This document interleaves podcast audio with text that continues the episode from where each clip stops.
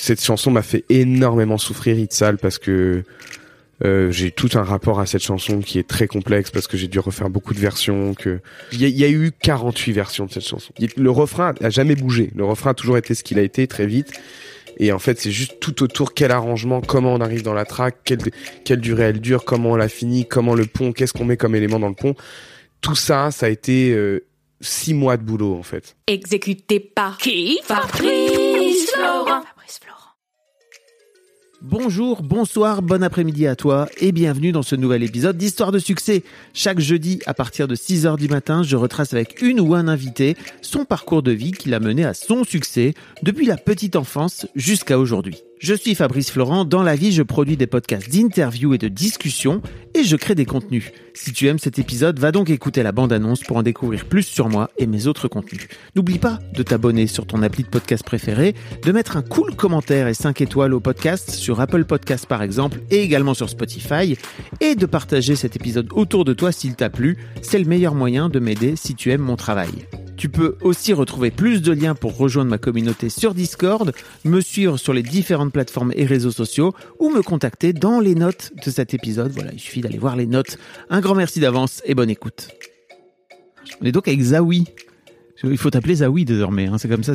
oui. En vrai, ça me gêne un peu parce que je je préfère qu'on m'appelle Raph, mais Ouais. comme il faut euh, quand même bien impacter le nom, euh, il vaut mieux m'appeler Zawi en interview en tout cas. Ça, ça, ça vient de ton, c'est ton deuxième nom, c'est ça?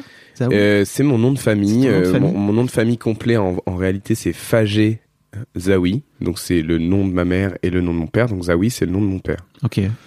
Je suis pas allé chercher loin.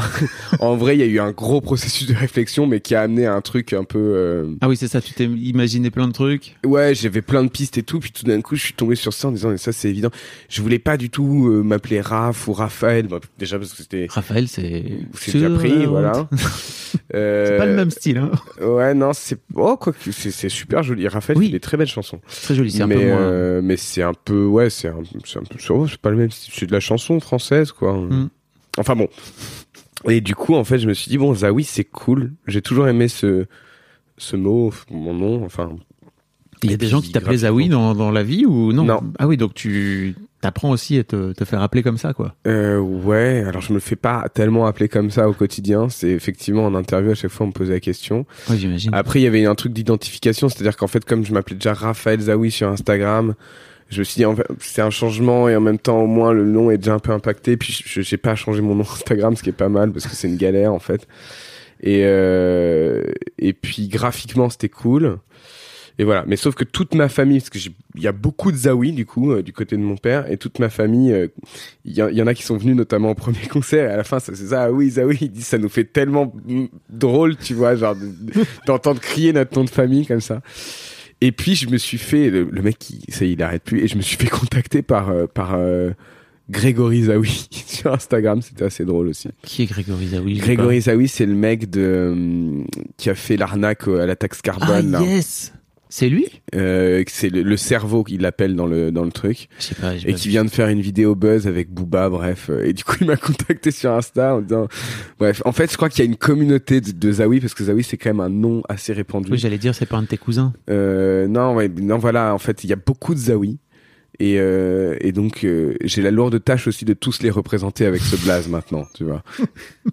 Mais c'est un vrai truc aussi de, tu vois, euh, euh, de, de retrouver un nom et de te dire, ok, comment je vais m'appeler? Il y a un truc de nommer, d'identité, quoi, qui est hyper important. On- et tu vois, on parlait, euh, t'as as un petit garçon qui a deux ans et demi, c'est pareil en fait, tu vois, quand tu, Quand tu choisis un prénom quand tu ouais. choisis un prénom, c'est une putain de responsabilité et de tâche, quoi. Ouais, c'est vrai. Bah ouais, ouais, ouais, c'est vrai. c'est vrai. Du coup, c'est pour ça que ça ça m'a, je me suis creusé la tête. Je voulais m'appeler Zouave, puis après j'ai capté que c'était un mouvement d'extrême droite. J'ai fait, bah non. Ah ouais, putain. Euh, je trouvais ça très cool, Zouave. Euh, Il y avait quoi? Je, dois avoir un fichier. euh, C'est c'est Capitaine Haddock, non qui, qui utilise beaucoup ce, ce terme zouave. ah, je- ouais, je crois, mais il y avait un truc. Il y avait un truc assez. Ça marche bien. assez cool, ouais. Ça marchait bien, mais vraiment le, le, le... T'étais en train de chercher ta, ta note, c'est ça je voulais chercher ma, je voulais chercher ma note euh, Prends- prends- avec. Franchement, j'adore ce genre de ce genre Mais de je truc. sais pas si C'est Brainstorm où tu, tu cherches des noms pour des trucs. euh, pff. Et en fait, il y a un moment donné où il y a, il y a une forme d'évidence. Enfin, je sais pas comment, comment tu l'as vécu, mais quand t'es retombé sur Zawi, tu te dis, en fait, peut-être, t'avais fait le tour pour en arriver là et te dire, en fait, en vrai, ça c'est cool. Et ouais, c'est vrai, c'est comme un prénom. Effectivement, il y a un moment donné, tu te dis bon bah c'est ça. Après, j'ai quand même pas mal demandé euh, l'avis euh, des uns et des autres, et tout le monde avait l'air de dire ouais c'est c'est bien, c'est bien. Bon, je, je retrouve pas le fichier. Il y avait gamin aussi. Je voulais m'appeler gamin. Enfin, j'avais mis quelques trucs. Et euh, bref, excuse-moi. Du coup, j'étais. Bah non, mais t'excuses pas. C'est c'est un peu le concept de l'interview hein, Ouais. que tu parles. Euh, mais on va on va parler un petit peu de effectivement de, de ton histoire, euh, de comment t'en es venu à, à monter euh, Thérapie Taxi, et puis en fait comment t'en es venu aujourd'hui. Enfin, alors on finit par euh, arrêter cette cette, cette aventure et puis euh, tu racontes aussi comment t'en es venu à te dire ok bah maintenant il faut que j'y aille tout seul.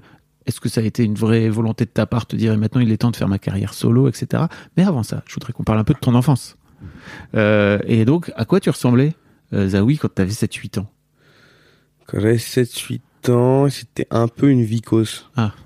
C'est-à-dire qu'en fait, on m'appelait euh, Morvel parce que j'avais toujours la morvonnée. Oh putain.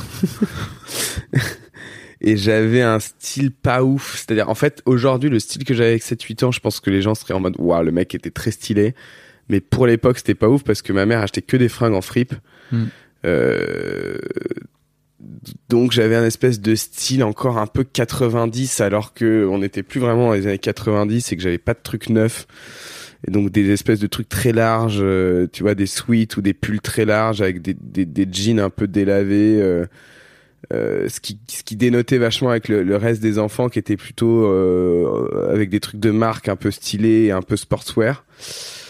Euh, et puis j'avais euh, ouais je crois que j'avais un truc là quand tu dis 7 8 ans je, je m'imagine avec un truc autour du cou qui devait être une Game Boy ou un truc un peu comme ça. Je dois avoir une photo de cette époque-là et du coup ça me ça me ça m'évoque ça. Tu joues aux jeux vidéo Et euh, bah j'avais pas j'avais pas la télé, j'avais pas de PlayStation, j'avais juste le droit à la Game Boy et je jouais beaucoup à Pokémon parce qu'en fait et je, je l'ai compris sur le tard en fait quand t'es euh, quand t'es parent euh, et que t'as envie de faire des trucs, ma mère dansait beaucoup le tango par exemple. Donc elle nous emmenait moi et ma sœur euh, dans des balles.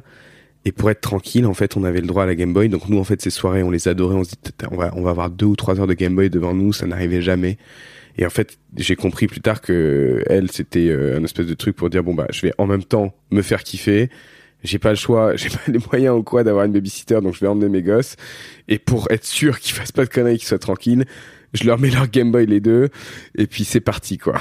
Et ils faisaient quoi tes parents comme métier? Ou ils font quoi comme par ils- Euh, ma mère était psy, elle était psychothérapeute et médiatrice familiale, et mon père, euh, euh, qui est clairement en fin de carrière, mais il a été, il est, en fait, je sais pas si sa carrière est tout à fait finie, mais on est sur une fin quand même. Il était chorégraphe, chanteur. En fait, il a, il a eu un groupe de musique, mais pas que, de musique, de danse et de spectacle euh, juif, en fait. Euh, donc, euh, son, son fait d'armes, euh, c'est d'avoir euh, créé la, la danse de Rabbi Jacob, notamment. No shit. Je te jure. Euh, et en fait, donc ça a été le chorégraphe de la danse de Rabbi Jacob. euh, donc c'était tout début des années 70. Oh là Et ensuite, il a formé une, une compagnie qui s'appelait Adama et qui, qui voilà, qui est sur le déclin là, mais où euh, notamment avec deux de ses frères et où en fait c'était des espèces de grands spectacles euh, avec euh, plein de musiciens, des danseurs, tout ça. Et il faisait euh, plein de spectacles. Enfin, il, il créait des spectacles il les, il les jouait sur scène. Et à côté de ça, il se faisait pas mal de bif en faisant des fêtes privées aussi au euh, bar mitzvah ou mariage notamment. Et euh, donc il a eu une vie d'artiste, d'intermittent pendant pendant toute sa vie. Il a bien vécu. Euh, et puis là, voilà, comme il a il a quand même 73 ans maintenant, il est euh, il va il, il me parle de faire un concert pour vraiment conclure tout ça à la fin de l'année, euh, un petit truc un peu intime pour dire au revoir quoi. Ok. Voilà, donc on en est là quoi. T'as grandi un peu toi dans cet univers, dans son univers à lui de ce fait-là Euh, bah en fait lui habitait à Paris et moi j'étais avec ma mère à Avignon donc je le voyais pour le, pour les vacances euh, je le voyais pour les vacances euh, une fois toutes les 15 jours ou tous les mois je sais plus trop donc euh, j'ai un peu connu cet univers, cet univers là mais c'était pas mon quotidien quoi. Ouais. Avignon, euh, donc t'as grandi à Avignon, c'est ça? Ouais. Donc, en fait l'appart dans lequel t'es j'ai d'abord habité là de 0 à 2 ans donc à Paris avec ma sœur. Et en fait euh, ma mère étant une mère célibataire avec deux enfants euh, et elle avait pas euh, déjà, je crois, les moyens d'avoir un appart plus grand et elle s'est dit ça va être un peu serré. Et donc quand j'ai eu deux ans, euh, elle est descendue à Avignon. On est descendus tous les trois à Avignon. Et ensuite j'y suis resté jusqu'à mes 18 ans. Et je suis remonté à Paris. Comment tu co- comment ça se passe pour toi le collège-lycée Euh, alors le collège, euh, cool. C'est-à-dire qu'en fait au collège, j'ai eu, j'ai été un peu plus famous qu'à l'école primaire. On m'appelait plus Morvel. Putain, c'est quand même terrible. Et, euh, et je me suis fait des, des super potes au collège qui sont encore en fait mes meilleurs amis. C'est-à-dire qu'en fait là j'ai beaucoup de chance en plus parce qu'ils habitent. Il y en a un qui habite à 300 mètres là et l'autre donc mon meilleur pote habite à 300 mètres là et ma meilleure pote habite à 300 mètres de l'autre côté et c'est encore c'était mes deux meilleurs amis au collège et c'est encore mes deux meilleurs amis. Donc ils, ils sont venus vivre à Paris. euh, Ils sont venus vivre ouais. a- après moi, mais euh, au final, pas mal de mes potes d'Avignon ont fini par venir vivre à Paris. Et le lycée, écoute, ça a été plus compliqué parce que ce qui s'est passé, c'est que euh, j'ai commencé à fumer des pétards à l'âge de 13 ans. Ouh, Et euh, ouais, c'est ouais, jeune. C'est jeune, c'est jeune. J'étais, c'est jeune. C'est vrai que c'est jeune. Et c'est jeune et le cerveau est pas tout à fait formé à cette époque-là. Et du coup, à 15 ans, j'étais en seconde, au milieu de l'année seconde, j'ai fait une énorme, un énorme bad, une énorme crise d'angoisse. Et sauf qu'en fait, euh, j'ai, j'ai quasiment tout mon lycée a été pourri par euh, par cinq ou six crises d'angoisse par jour. J'étais dans un mood euh, pas du tout lycéen teuf. J'avais beaucoup de mal à sortir. J'ai dû euh, j'ai dû affronter euh, euh, beaucoup de crises d'angoisse pendant tout le lycée. Ça allait mieux en dernière année de terminale, mais du coup, j'ai pas du tout profité des années lycée comme on l'entend parce que euh, je buvais pas une goutte d'alcool, j'étais quasiment agoraphobe, c'est-à-dire que je, je sortais très peu parce que j'avais très peur de sortir, donc je donnais le change. Mais globalement, j'étais quand même euh, en PLS, quoi. Ok. Et la, et la, la weed de t'aider à oublier tout ça Non, j'ai plus retouché, Ah j'ai oui. plus retouché un joint ou parfois je, je tiens une latte pour faire. En gros, j'ai fumé de 13 à 15 ans. J'ai fait un énorme bad suite à euh, une intoxication Ouais. ou avoir trop fumé. Et derrière, même si je ne touchais plus à du tout au, au pétard, en fait, j'en ai eu pour deux ans et demi de crise d'angoisse, en gros. Waouh. Ouais. Très bonne Ah, adolescence. Bah, la fin, la fin était compliquée. Ouais. Les, les- la fin était compliquée, mais de, de 11 à de 11 à 15 ans, je me suis bien marré. Mais la fin était compliquée. Après, ça a duré deux ans, puis c'est allé en décrescendo. Donc, mon année de terminale, au final, j'ai quand même réussi à la kiffer. Tu- T'es rentré par le dans la musique par le violon, c'est ça? J'ai fait du, du violon euh, au conservatoire. euh, j'ai commencé le violon à à 6 ans Ouais. Et j'ai arrêté à 14. C'est quand même le. Ah oui, t'as arrêté à 14. Ouais, J'allais dire, c'est quand même le, le- Pour moi, c'est l'un des instruments les plus durs à apprendre, quoi. ouais, je confirme. je confirme, puis surtout en fait, euh, enfin non, en fait, on dit ça et puis en fait, ce qui est, ce qui est, ce qui est dur, c'est qu'au début, avant de, de, de tirer un son correct, il faut au moins deux ans d'apprentissage, là où euh, au piano, euh, T'appuies sur une touche. t'appuies sur une touche et en fait, un- le piano, c'est, ça devient très très, c'est, aussi un instrument très compliqué, mais c'est juste, c'est plus euh, plus agréable au début et plus euh, plus facile d'apprendre parce que tu gênes moins les gens. Mais par exemple, des instruments avant, euh, je pense à la trompette ou ce genre de truc. Avant de sortir un son décent, il faut aussi deux ans de pratique. Ouais, c'est dur. Ok. Donc en fait non, c'est pas un des instruments les plus durs à apprendre, mais mais effectivement c'est ingrat, exactement, c'est ça. C'est ingrat, très ingrat au début, mais les instruments avant sont très très ingrats aussi au début, par exemple. Ok. Co- comment tu comment tu, tu dis que t'as arrêté à 14 ans? J'imagine c'est l'adolescence et t'en as marre, c'est ça? Ouais, j'arrivais pas à bosser, ça faisait deux fois que je ratais mon entrée en troisième cycle. Je, je je pouvais pas en fait, je pouvais pas bosser une heure par jour, j'étais trop feignant, ça m'intéressait pas assez. Et puis euh, le conservatoire, c'est un mood quand même un peu à l'ancienne où en fait on te demande de, de bouffer euh, trois, trois pages ou quatre pages de partition à apprendre par cœur, où il y a, pas du tout d'impro, il y a pas du tout, c'est très euh, c'est pas c'était évidemment pas une une méthode d'apprentissage faite pour moi quoi. Aujourd'hui, tu te rends compte, c'est ça? Ouais, c'est clair. Et puis surtout, ce que je dis souvent, c'est qu'en fait, j'ai commencé à aimer la musique au moment où j'ai arrêté le conservatoire. Aïe, oui. Donc, euh, T'as retrouvé un autre prof ou comment comment comment t'es revenu à la musique à en fait, le juste quand dans la dans la au collège, du coup, j'étais en musique études avec ce- cette histoire de violon. Et, euh, et à ce moment-là, en fait, j'ai commencé à prendre la, une, une guitare euh, en autodidacte. C'était pas trop compliqué du coup enfin c'était moins compliqué je pense parce que j'avais déjà la corne au bout de la, Ouais. de la main gauche en fait et je crois que quand t'apprends la guitare le plus dur c'est que t'as très très mal au doigt parce que t'appuies très fort sur les cordes et ça te et comme moi cette corne était déjà formée ben j'ai pu apprendre un peu plus vite je pense et ça a été très vite un peu satisfaisant parce que euh, Et puis t'avais des bases de solfège. Enfin, tu ouais ça ça servait un peu à rien parce qu'en plus en solfège j'étais vraiment très mauvais en plus c'est vraiment je, je ça t'intéressait pas. Quoi. Ouais, c'est dommage hein, parce que le solfège, l'harmonie, c'est des trucs aujourd'hui je regrette de pas avoir ces ce bagage là et c'est des trucs que je rattrape tout petit petit bout par petit bout alors qu'en vrai euh, avoir ces clés là, c'est quand même euh, euh, une manière d'aller beaucoup plus vite dans le taf, de comprendre ce qui se passe, tout ça. Mais à l'époque, ouais, non, vraiment, je crois que j'ai redoublé quatre ou cinq fois pour le coup aussi mes classes. En fait, à la fin, en FM, donc les, classes de solfège, vraiment, je mettais deux têtes à tous les autres élèves parce que juste, j'avais quatre ans de plus parce que genre, j'avais pas à passer des classes, quoi. Et euh, bref, mais en tout cas, j'a- j'apprends la guitare à ce moment-là, genre quand j'ai 12-13 ans, je prends la guitare, je fais des, je fais des petites covers, euh, et puis surtout, c'est super utile pour les meufs. Oui, c'est. Euh, et donc en fait, je- cliché à la con, je te jure. bah non mais c'est vrai et franchement quand t'as un physique moyen euh, ben il faut trouver aussi des moyens quoi genre de d'accrocher les trucs et moi vraiment la guitare euh, c'était euh, c'était mon arme quoi ma botte quoi mon truc à moi quoi pour euh, pour essayer de boxer dans la catégorie des mecs beaux gosses un peu sportifs ou quoi moi j'avais ça quoi Tu chantais un peu déjà ouais ouais ou- direct moi j'ai pris la gratte pour euh, pour pour chanter quoi pour pour m'accompagner au chant Donc, donc euh, mais d'où vient cette envie de chanter Parce que le, le violon, ça va pas. je sais pas Ok. J'ai toujours chanté. Même j'ai toujours quand j'ai depuis que je suis tout petit, j'ai toujours aimé chanter, j'ai toujours chanté.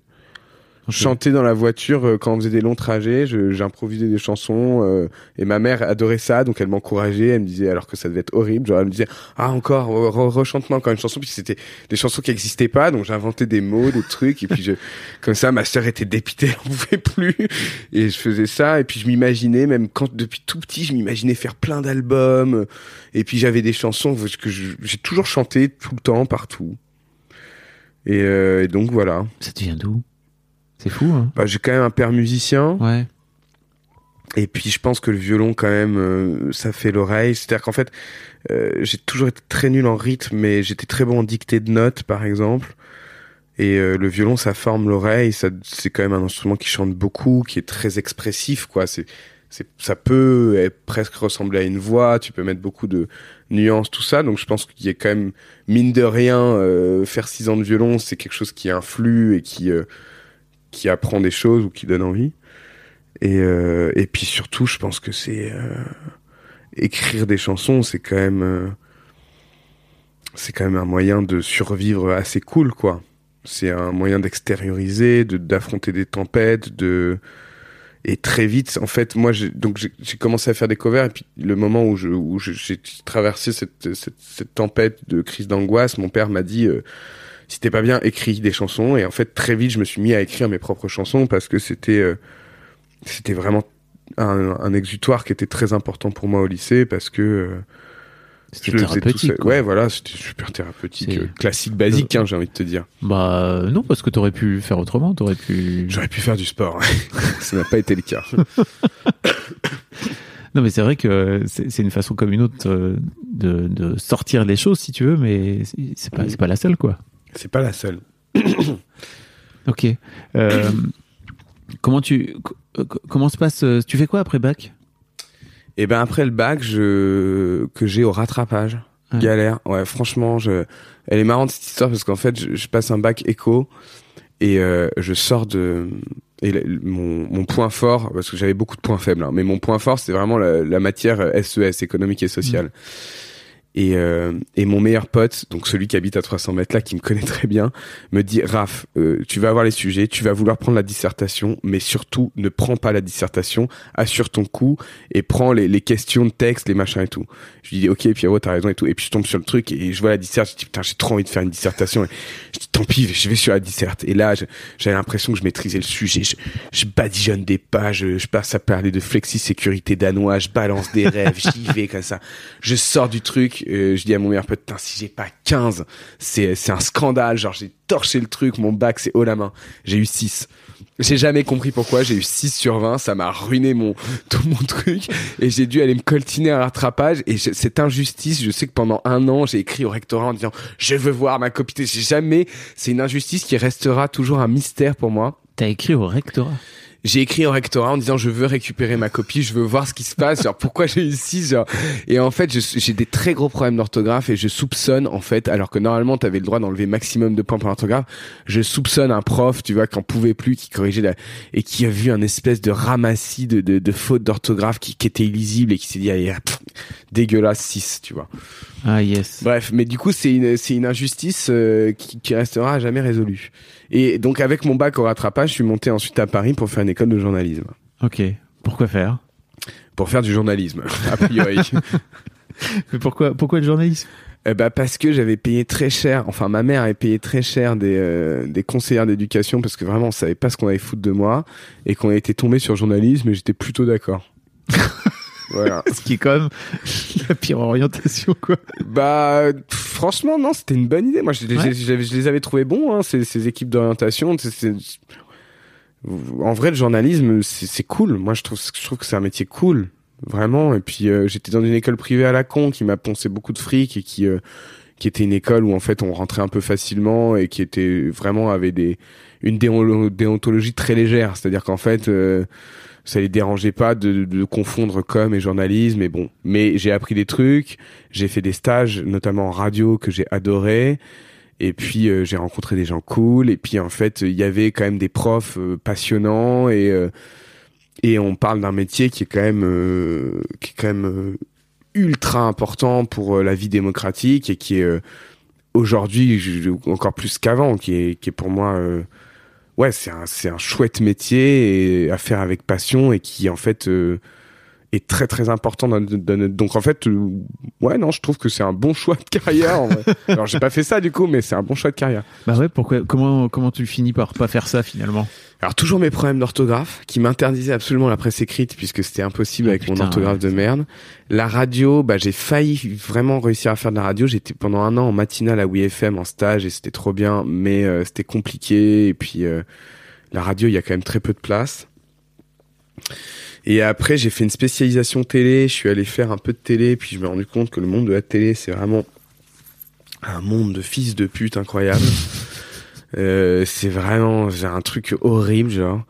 Et après donc j'ai fini mon c'était un cursus de trois ans j'ai fini mon cursus de trois ans j'ai eu mon diplôme j'ai fait un stage de fin d'études euh, en tant que cadreur monteur pour The Voice euh, mais c'était très cool les tournages mais en revanche les, moments où je devais monter où il y avait c'était une équipe que de stagiaires tu vois avec une boîte de prod qui s'appelait Shine le, démon le diable quoi genre tout, tout, ce qui marche pas dans notre société quoi. Il y avait une meuf en CDD avec euh, six stagiaires euh, esclaves à qui tu parlais comme de la merde et ouais et donc en fait j'étais vraiment pas chaud de et puis à la fin ils me disent bon bah on a une super proposition à te faire c'est-à-dire qu'on va te payer une, une, une fausse école pour que tu puisses refaire une convention de stage pour qu'on puisse continuer à te payer euh, 400 balles pendant six mois en gros et là je dis bah non en fait là je, je, je crois que je préfère encore être serveur et avoir un vrai salaire parce que euh, avec 400 balles tu vis pas quoi et donc c'est ce que j'ai fait j'ai fait des petits jobs euh, j'ai pas vraiment cherché en fait de taf en journalisme. Je me rappelle d'une scène très marrante.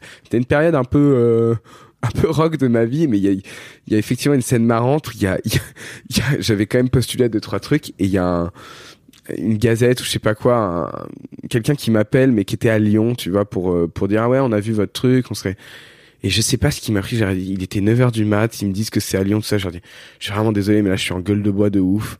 Donc, euh, si vous, est-ce que vous pouvez me rappeler à 13h? Évidemment, ils m'ont jamais rappelé.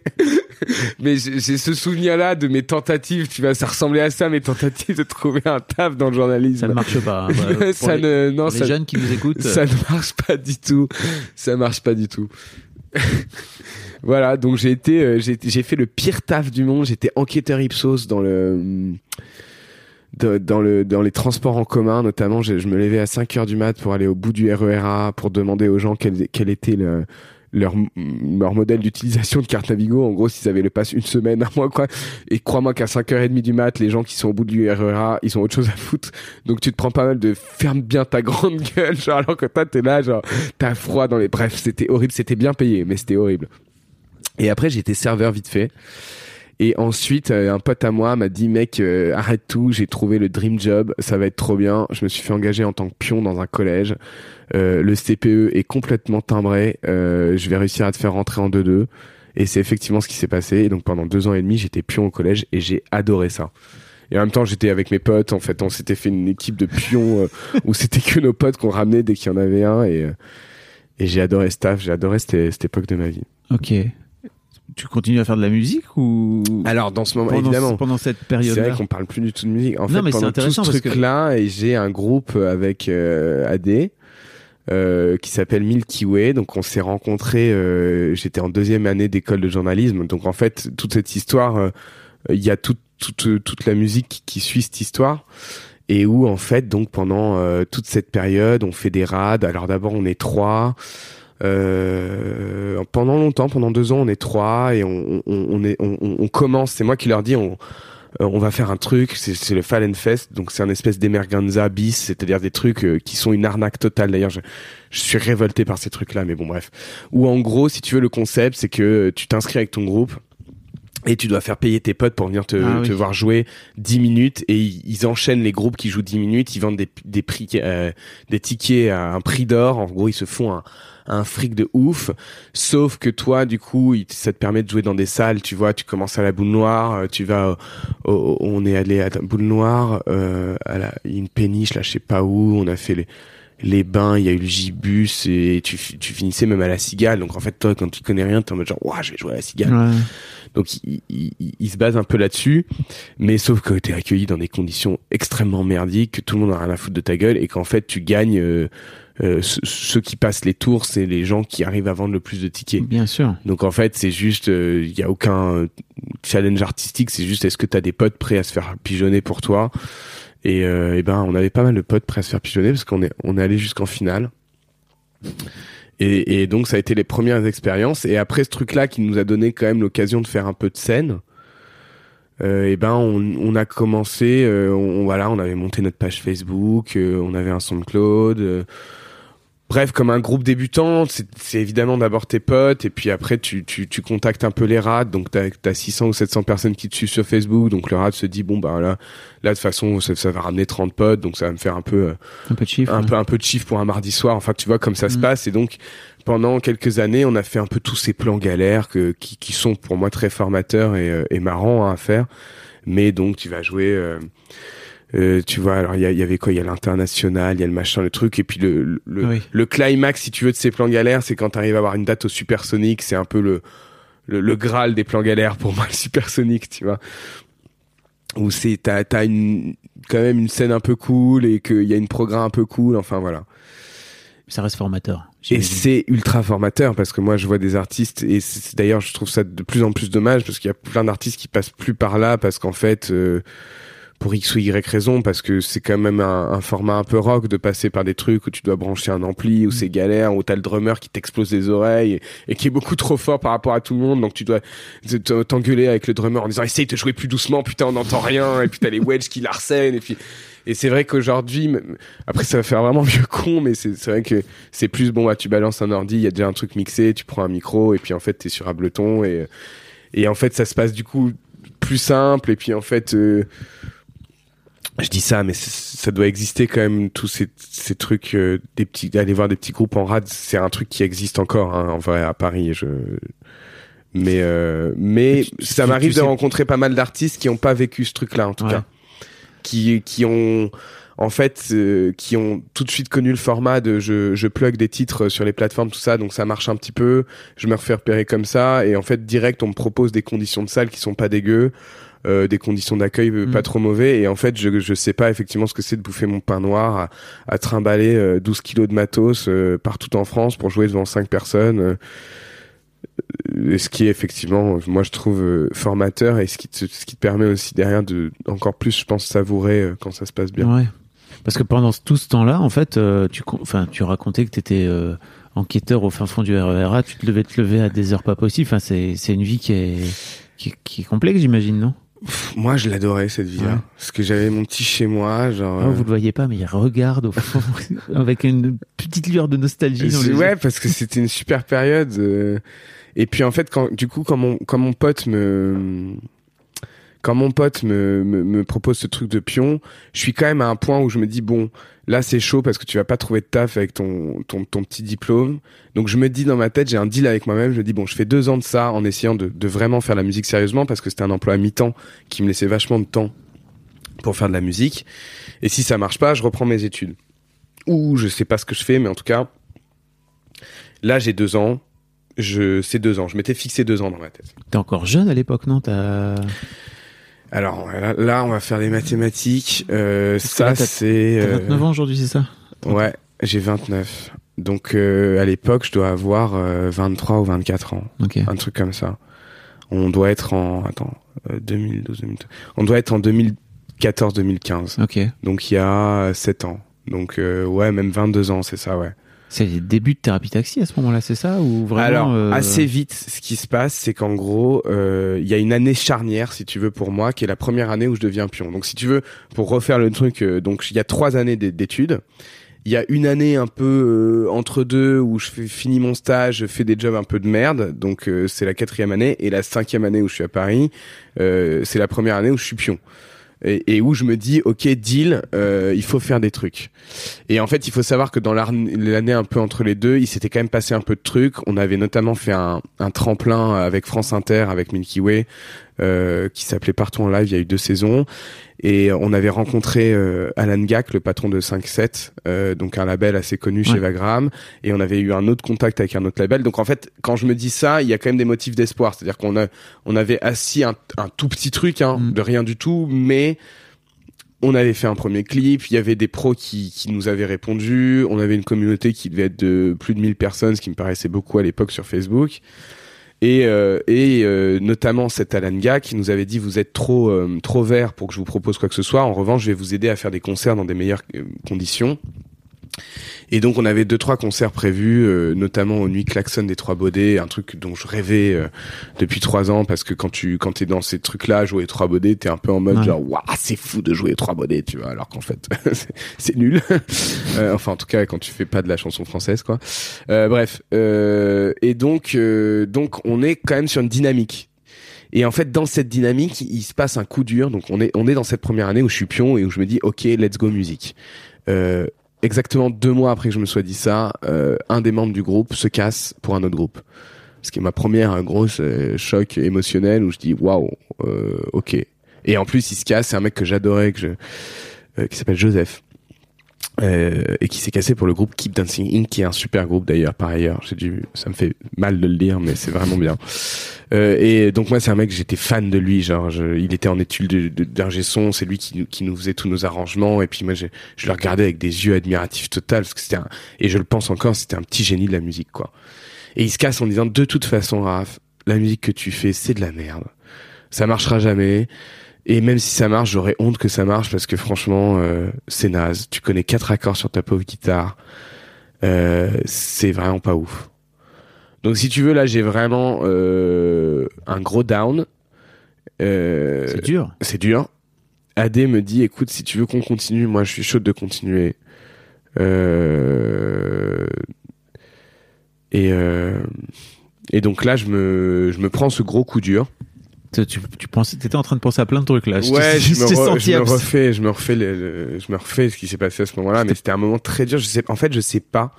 Et pendant longtemps, euh, je, je, je me suis dit, mais où est-ce que je suis allé chercher les ressources derrière pour ne pas abandonner à ce moment-là? Parce que franchement, le mec faisait tous les arrangements, c'est-à-dire que sans lui, il y avait plus rien, que ce soit sur scène ou dans nos ou dans les ou dans la composition, il y avait vraiment plus rien.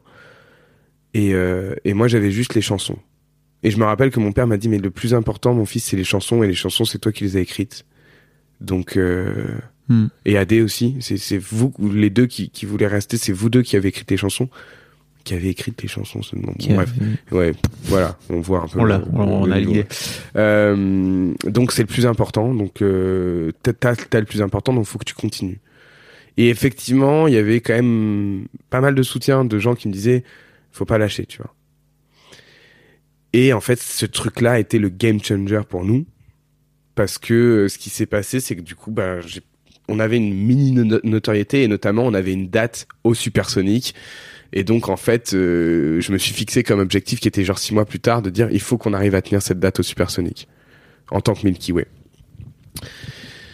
Et, euh, et donc euh, je me suis mis à la recherche. On a publié un message sur Facebook. On, on était sur EasyZig, enfin des, des trucs et on, on a publié plein de messages. On a rencontré des gens et puis les gens quand ils nous rencontraient, ils se rendaient bien compte qu'en fait euh, il y avait pas grand chose. Il y avait énormément de taf et que que nous-mêmes on savait pas trop ce qu'on cherchait parce qu'en fait on, on perdait un homme orchestre. Ouais.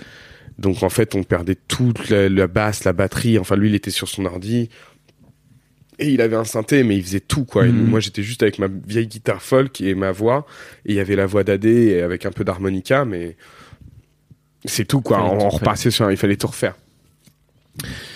Et on tombe du coup sur, euh, on finit par trouver deux mecs qui sont donc euh, Renaud et, et Félix. Euh, et on remonte le truc et c'est deux mecs qui ont qui sont plus âgés que nous, qui ont 5 6 ans de plus, qui sont des des routards de la musique déjà qui eux ont déjà bien bouffé leur merde, enfin qui ont bien vadrouillé, tu vois et qui ont nous on était frais, on comprenait pas grand-chose, eux ils sont en mode OK, là professionnellement, il y a une occasion à saisir. Tu vois, ils sont un peu en plus, ils ont 28 29 ans à l'époque, là où nous on a 21 22 et eux ils se disent OK, donc ça, il y a des bons textes, il y a une petite fame euh, là, le matériel qu'on me donne, euh, peut-être que je, je peux vraiment devenir euh, musicien professionnel grâce à ce matériel-là, tu vois. Donc, euh, ils font ça avec énormément de sérieux. Ils reprennent les trucs, on, on- on monte une formule à 4 et, euh, et tout le monde s'investit vraiment beaucoup. C'est-à-dire que c'est beaucoup de temps. Eux, en même temps, c'est déjà leur, leur vie, en fait. Ouais. Euh, Il y en a un qui est prof de maths à côté à domicile, mais en fait, euh, voilà. L'autre qui sort d'une expérience avec un groupe, mais qui se débrouille en bouffant, euh, en étant frigane. en- C'est une vie de démerde, de, de, de comme on se l'imagine dans les films, où tout le monde est dans une situation précaire à fond, mais tout le monde du coup a du temps et tout le monde se dit, ok, là on y croit et euh, et donc euh, on fait ça bien. Et moi, à ce moment-là, je leur dis, écoutez, on est un peu dos au mur. Il y a une chanson que j'ai écrite que je pensais jamais faire sérieusement, mais en fait, euh, je vois qu'elle fait énormément réagir autour de moi. Je vois que tous mes potes la consomment alors que c'est un fichier audio très mal enregistré, tout ça. Mm. Et je pense que ça peut être une porte d'entrée pour taper un grand coup. Est-ce que vous êtes chaud de l'assumer? Et en fait, cette chanson, c'était Salope. Euh, où je dis, euh, voilà, moi ce que je vous propose, c'est que on avait déjà sorti un EP en tant que Milky Way.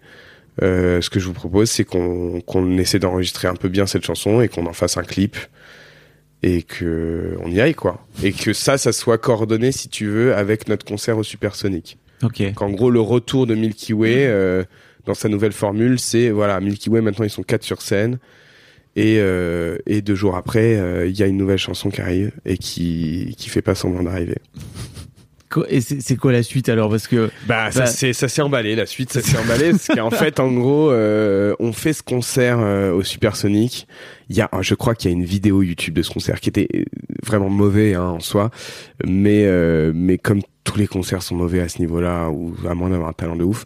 Mais en tout cas, il y a plein de monde parce qu'en fait, tous nos potes sont en mode bon bah finalement euh, c'est reparti, c'est pas fini. Donc il y a quand même une ambiance assez émotionnelle euh, où c'est un truc assez rempli où tous les gens euh, sont là à hurler, à dire ouais trop bien. Et moi, tu vois, je rejoue comme Idyllic, qui était une chanson que j'adorais, et je fais un espèce de discours nul en disant ouais je pensais plus jamais la jouer, euh, trop bien qu'on la joue, euh, tu vois bref.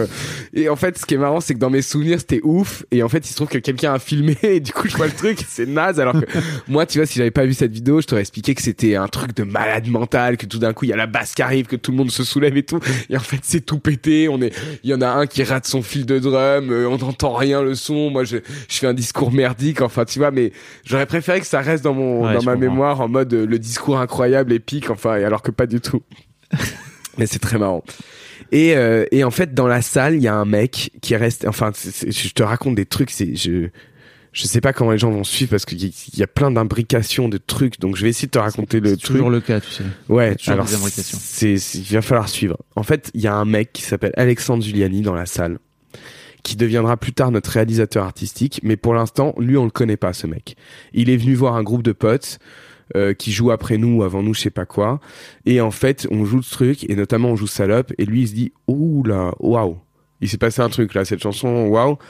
Euh, et en fait, lui, c'est un mec très discret, tout ça et tout. Euh, sait pas du tout. euh, c'est un mec qui, qui travaille euh, comme un, un, petit rat de studio qui est euh, assistant d'un mec euh, d'un réal artistique à l'époque et qui commence à peine dans le son et qui vient de finir son école de son tout ça mais qui a un contact avec des éditeurs et donc il appelle les éditeurs en disant écoutez allez checker ça ça peut vous intéresser donc nous on n'en sait rien de ce qui se passe hein, ça je l'ai appris Ah, après ouais.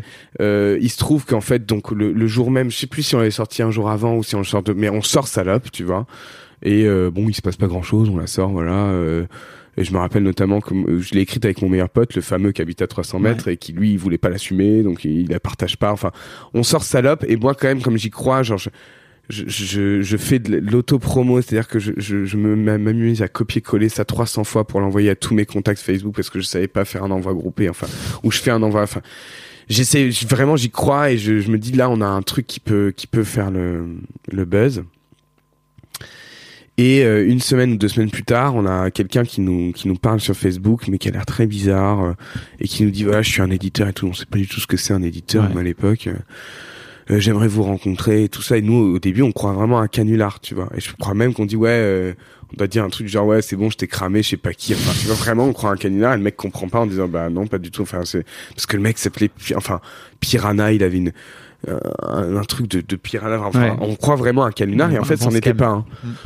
et on se dit bon le mec a l'air super chelou. Mais en vrai ça nous coûte quoi d'aller le rencontrer? Et donc on rencontre le mec il nous explique un peu ce que c'est un éditeur. Il dit voilà moi je suis un petit éditeur indépendant ce que je vais vous proposer c'est qu'on va rien signer tant que je vous ai pas trouvé un, label et un éditeur plus gros euh, moi j'ai fait euh, Stupéflip euh, à l'époque. Euh, je connais beaucoup de gens dans la musique. Votre truc, il est très particulier, donc faut pas aller voir n'importe qui avec ça. Mais j'y crois et le seul truc, c'est que voilà, si jamais on trouve quelqu'un, je prendrai la moitié des éditions. Et nous, on lui dit bah écoute, deal, hein, let's go. J'ai envie de te dire. Mm. Et on, fait une tournée pas phénoménale. hein. Il y avait pas non plus euh, beaucoup beaucoup de gens. Je crois qu'on rencontre Sony ATV en édition. On doit rencontrer euh, un mec qui s'appelle Jean-Michel Aclé, qui est le, producteur de, de, de Kyo. Et on rencontre euh, Olivier Caillard et Antoine Guéna, qui viennent de, de fonder un label qui s'appelle Panenka chez Vagram. Et qui sont vraiment au début, ils viennent de le fonder, c'est-à-dire que Olivier Caillard, c'est un mec qui a, qui a bossé pendant euh, 20 ou 30 ans à Barclay. Antoine Guéna, c'est un mec qui, qui, se- qui, qui, se faisait appeler Funky Flav dans le milieu du rap et qui a monté euh, le groupe 1995. Et les deux sont retrouvés dans le même patelin en Bretagne et se sont dit on va monter un label ensemble. Euh, Parfois, les, Voilà. histoires se jouent à peu de et qui hein. s'appelle Panenka, qui vient de se monter, et on rencontre euh, ces gens-là, on accroche tout de suite. Et Olivier, c'est un mec qu'en veut, tu vois, et donc il, il y a 5-7 qui revient un peu aussi à ce moment-là. Ouais. Et lui, en fait, pour euh, stopper court, à... il y croit à fond. Il y croit vraiment à fond la caisse. Et bon, pour stopper court, il propose un contrat euh, très très vite, en fait. Très très vite, il nous met un contrat sous le nez en disant euh, Moi, j'y vais. Et en plus, c'est surprenant parce qu'on le fait venir à un concert qu'on foire complètement. Donc le concert est horrible, genre. Et on se dit Le mec va jamais nous proposer un contrat derrière un concert comme ça. Et en fait, il dit Je m'en fous, vous êtes nuls sur scène, mais ça, ça va se résoudre. Euh, j'y vais. Et donc on, on signe notre contrat et dit en revanche là faut changer de nom, ça n'a aucun sens. Donc moi je suis je signe pas je signe pas Milky Way, il faut trouver un, un nom en français parce que vous chantez en français que Milky Way c'est euh, c'est nul à chier comme nom. et donc en fait on, on change de nom et euh, on a beaucoup hésité au dernier moment, ça a failli s'appeler Rue Condorcet. Et en fait tout le monde était contre moi, genre moi je trouve Thérapie Taxi et tout le monde me dit c'est même lui au moment où on signe le contrat il dit t'es sûr Raph? Thérapie Taxi t'es vraiment sûr? Oui je suis sûr. Ah, t'es- sûr? On va vraiment signer sous ce nom là oui. Et donc on, on, on signe sous le nom de Thérapie Taxi. Euh, ça je me rappelle très bien. Et on fait un concert au Bus Palladium en juin 2016 puisque c'était un concert qui correspondait au premier match de la France à l'Euro 2016 donc en fait on a eu très peu de monde à ce concert ce qui était chiant ou non on l'avait décalé l'horaire donc les gens étaient arrivés pendant le truc et on acte sur la scène du bus Palladium. Nous ne sommes plus Milky Way, nous sommes Thérapie Taxi et nous avons un contrat chez Panenka Music euh, pour euh, un album et deux en option Pour conquérir le monde. pour conquérir le monde. Ouais. et donc c'est la fin de la période. euh, À ce moment-là, moi, je suis toujours pion. Et, euh, et je vais rester pion en fait pas mal de temps après parce que signer sur un label ça fait pas tout. Mais disons que c'est la fin de la période Milky Way, et la fin de la la fin de les- des errances, euh, tu vois, qui ont duré. Donc on est en 2016, j'ai rencontré AD en 2013, tout début janvier 2013, donc euh, Trois ans, quoi. trois ans et demi de trois ans et demi à vadrouiller, à changer de formule et euh, et avoir un, le premier graal quand tu fais de la musique, le truc qui fait dreamer tout le monde, c'est ça. Le premier truc à Premier atteindre, c'est un contrat avec euh, avec un label. En- en- et en fait, finalement, vous aurez, vous aurez duré trois ans et demi avec Thérapie Taxi, quoi. C'est ça, à peu près? 2016, 2020, Ah, ça. 4 ans Quatre plutôt, ans. ouais. Mm. 2000, ouais, 2020, 2020, 2020. Oui, 4 ans. Plutôt 4 ans, ouais. Enfin, euh, vous vous explosez. En tout cas, moi, je crois que j'ai le souvenir que vous explosez à l'époque avec Hitsal. C'est Ouais, ça? Complètement. C'est- C'est-à-dire qu'on fait un premier EP plutôt anonyme. On commence à avoir une petite notoriété dans les groupes pop parisiens, mais vraiment, il y a rien qui s'emballe. Et puis, c'est pas assez gros pour pouvoir aller faire une tournée. On remplit une boule noire euh, le jour même. On fait un point F quasi complet, mais pas ouf. Et, euh, et en même temps, on cravache sur l'album, l'album, l'album. Et en fait, on, on sort It's Sale en novembre 2017. Et là, il y a un turn direct, c'est-à-dire qu'en fait, euh, on est number one en Belgique pendant des, des, des mois. Et surtout, euh, ça fait beaucoup parler de nous. Il y a Romeo Elvis dessus. La chanson, elle, elle, euh, elle cartonne.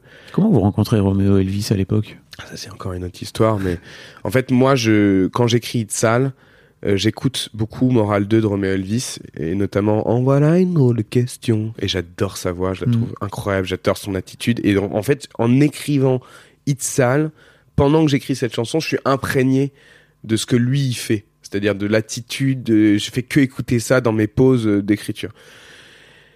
Et donc très vite, je me dis, oh, putain, ça serait ouf que sur ce son, ce- il soit en fit, tu vois. Et je me dis, en vrai, on a Antoine Guéna dans la team, qui est quand même un mec qui connaît tout le monde dans le rap. C'est jouable.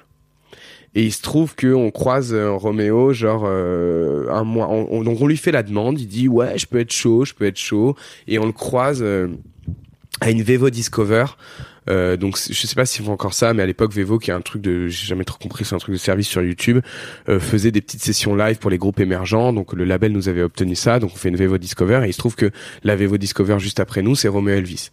Et notamment, ce qui est marrant pour l'anecdote que j'aime bien raconter pour me la péter, c'est que euh, c'est la première fois que je vois Angèle euh, qui arrive avec un, un énorme euh, piano euh, synthé sur le dos, qui donc ce truc était au fin fond de Montreuil et elle, elle est arrêtée de Gare du Lion. Il y a Elle absolument personne qui est venu la chercher. euh, Elle est en galère, elle a pris le- les, les transports et tout, donc elle arrive là et je dis ah, ça va. Et- Ouais, je viens de galérer de ouf avec mon énorme Ah. matin, machin. euh, je dis mais tu, tu- fais quoi du coup? C'est qui t'es une artiste, tu vas passer après. Il fait bah en fait je viens chanter avec mon frère euh, qui est pas là, qui est pas encore arrivé.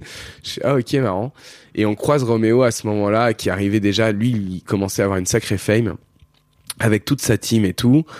Euh, donc tu vois quand Roméo avi- arrive, il y a type 10 personnes avec lui qui arrivent. Puis déjà c'est une arrivée de star.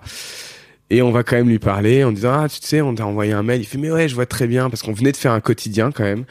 Et il fait ah ouais j'ai vu votre quotidien j'ai adoré le nom du groupe tu vois il dit pas j'ai adoré le son il dit vraiment le nom du groupe j'ai trouvé ça trop marrant. Et euh, et puis euh, et puis voilà et donc euh, il dit moi je, je suis super chaud sur l'idée euh, j'ai bien envie de m'ouvrir à d'autres trucs que que du que le monde du rap tu vois On l'avait pas encore entendu du tout dans de la pop euh, Non. avant qu'il Ouais, chante avec pas Angèle. du tout quoi. Pas du tout C'est venu tout après, quoi. c'est venu après et ça a été, là, ça, ça a été une première porte d'entrée. C'est pour ça que ça a autant marché en fait.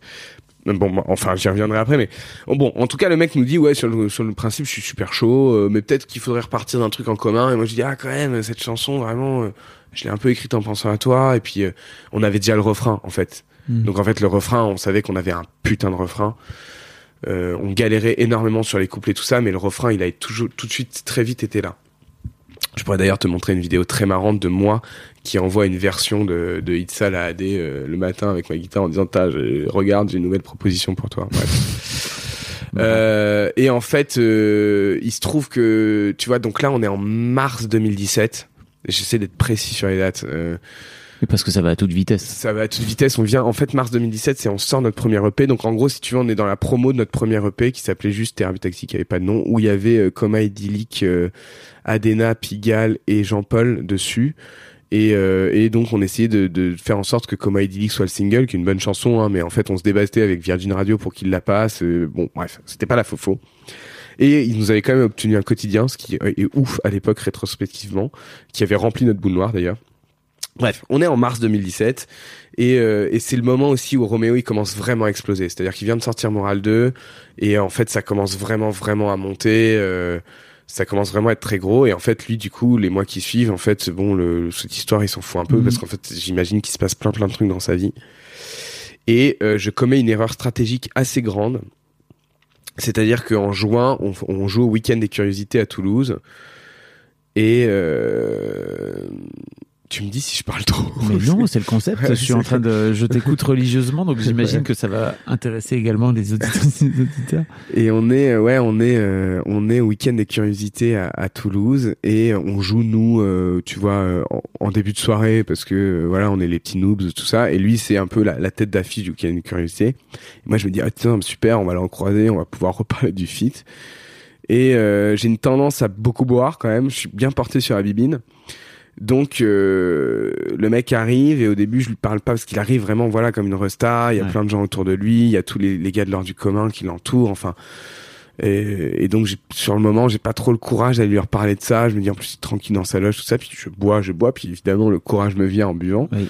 Sauf qu'en fait c'est un courage certainement très gênant puisque euh, je finis par lui parler complètement bourré en disant hey, mec attends écoute alors là franchement le feat ah, fais-le, hein, ça va être un, ça va être un truc de ouf, ça, va- ça va marcher, ça va exploser. Puis le mec est poli, tu vois, il me dit ouais, bien sûr. Puis vraiment, en fait, les, les gens du groupe avec moi, notamment, je me rappelle de Félix, les les guitaristes de l'époque, il me dit arrête, Raph, là, arrête, c'est c'est la honte. Puis moi qui rentrais vraiment dans sa loge sans être invité, puis les gars disent mais t'es qui toi? Là, t'inquiète, bah, je connais super bien. Oh, attends, on va faire un son ensemble. Oh là La là. honte totale, la balle dans le pied total, tu vois vraiment euh, tout ce qu'il faut pas faire, quoi. Vraiment tout, tout ce qu'il faut pas faire. Avec zéro classe, tout ça, mais c'est- assez récurrent dans ma vie de de, de de pas avoir de classe du tout quand je suis bourré, de faire, tu sais, quand t'es bourré, tu te dis que tout est une bonne idée, quoi, alors que pas du tout. Bref, et après vraiment, on n'a plus du tout de nouvelles. Du coup, euh, du coup, ouais, on n'a plus, on n'a plus de nouvelles. Vraiment, je, je pense que le mec s'est dit, euh, je suis pas chaud. Et à mon avis, je, je, je là, je, c'est, juste mon avis. Je, je suis pas sûr, mais je pense que ce qui s'est passé, c'est que Antoine Guéna euh, du label a quand même dit à Roméo, écoute, là, on tient un bon titre. Franchement, ça te coûte pas grand chose de poser un couplet dessus. Euh, s'il te plaît, fais-le. Et donc en septembre, Stretch for Nowhere, on, on reçoit, alors qu'on n'avait pas de nouvelles. Et en fait, ce qui est marrant, c'est que c'est Adé qui avait donné son mail et qu'en fait, elle l'avait reçu trois jours avant, mais elle avait pas capté. Et on reçoit Itzal avec euh, avec euh, le, le couplet de Roméo Elvis. Ah ouais. Et trois jours plus tard, elle fait Oh putain les gars, j'avais pas vu, j'avais ça sur ma boîte mail en fait. et on écoute le truc et au début j'ai dit Tiens, c'est court quand même son couplet. euh. Puis après Oui. je le réécoute, je, je la réécoute, je la réécoute. Et en fait c'était une version pas mixée tout ça, donc il y avait il y avait quand même des petits trucs à faire. Et je crois que sur le moment je me dis pas Waouh, c'est une énorme bastos, tu vois. Je me dis juste Putain, ça va vite son couplet quoi. On n'a pas beaucoup de Roméo Elvis finalement. Et on, on la retravaille en studio et on triche un peu, on prend ses bouts de son couplet pour le remettre à la fin. Enfin, on, on remonte. Et puis en fait, euh, cette chanson m'a fait énormément souffrir, Itzal, parce que euh, j'ai tout un rapport à cette chanson qui est très complexe, parce que j'ai dû refaire beaucoup de versions, que que j'ai retourné la chanson dans tous les sens et que ça a été vraiment une, une planche de souffrance, je sais plus comment on dit, une planche de... Non, je sais De pas. torture de côté. Ouais, enfin, je sais pas. Il y, a- il y a eu 48 versions de cette chanson. Et notamment des moments où je, je- où en fait le label m'a fait comprendre que ce serait mieux que ce soit AD qui commence. Parce qu'en gros, elle a une plus belle voix que toi, donc on- c'est plus accrocheur si c'est elle qui commence le couplet. Donc ok, donc faut que ce soit AD qui commence. Là, il y a le refrain. Il le refrain a jamais bougé. Le refrain a toujours été ce qu'il a été très vite. Et en fait, c'est juste tout autour quel arrangement, comment on arrive dans la track, quelle, quelle durée elle dure, comment on la finit, comment le pont, qu'est-ce qu'on met comme élément dans le pont. Tout ça, ça a été euh, six mois de boulot en fait. Au total. Ouais. J'imagine que quand elle sort et qu'elle elle fait le carton qu'elle fait, il y a un côté bon ça valait la peine ou Ouais, il y a un côté ça valait la peine et surtout il y a un côté de dire euh, dans la musique il y a pas que des les, les, les, les tubes ne sont pas que des trucs écrits sur un bout de piano Ah oui. en une demi-heure. Oui. C'est-à-dire qu'en fait là il y a un côté de et notamment euh, les débats que j'ai pu avoir avec mes potes qui aiment pas forcément la musique de dire ouais ok super il y a des bugs dans ta tête euh, c'est pas parce que t'as fait un tube que t'es forcément un bon zikos ou un bon artiste. J'ai envie de dire, dire oui je comprends mais en même temps fais-le parce qu'en fait là pour le coup c'était pas un enfin je sais pas c'était pas un coup de chance. Évidemment que si c'était aussi un coup de chance. Mais je sais que du début à la fin on s'est dit qu'est-ce que c'est le truc le plus efficace? Pourquoi il y a ce mini truc qui va rentrer là? Pourquoi il y a un cri de loup au début de la chanson? Ouais. où moi j'avais ça en tête et tout le monde m'a dit pourquoi il y a un cri de loup et c'est devenu emblématique tu vois? Pourquoi euh, on va laisser un tout petit tapis de drum sur euh, le pont moi j'étais contre, mais Montréal euh, artistique, donc le fameux Alexandre Giuliani avec qui on a fini par bosser, mais bon j'ai sauté cette étape, m'a dit il faut qu'il y ait quand même encore un tout petit repère rythmique sur le pont.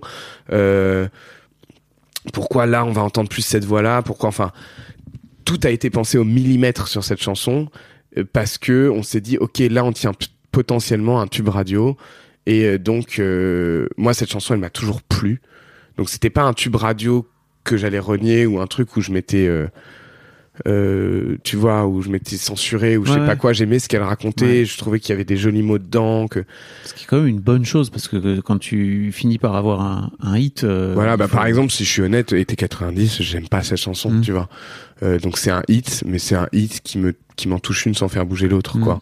Alors que Hit Sale, j'aime cette chanson, j'aime ce qu'elle raconte, j'aime euh, j'aime ce qu'elle amène, j'aime aussi évidemment tous les souvenirs que j'ai avec elle, mais je crois en plus de ça que quand les, les gens sont prises, et je crois que c'est un des des plus beaux trucs qu'on peut me dire quand on me parle de thérapie taxi, c'est de dire ouais mais thérapie taxi ça existait pas avant que vous arriviez.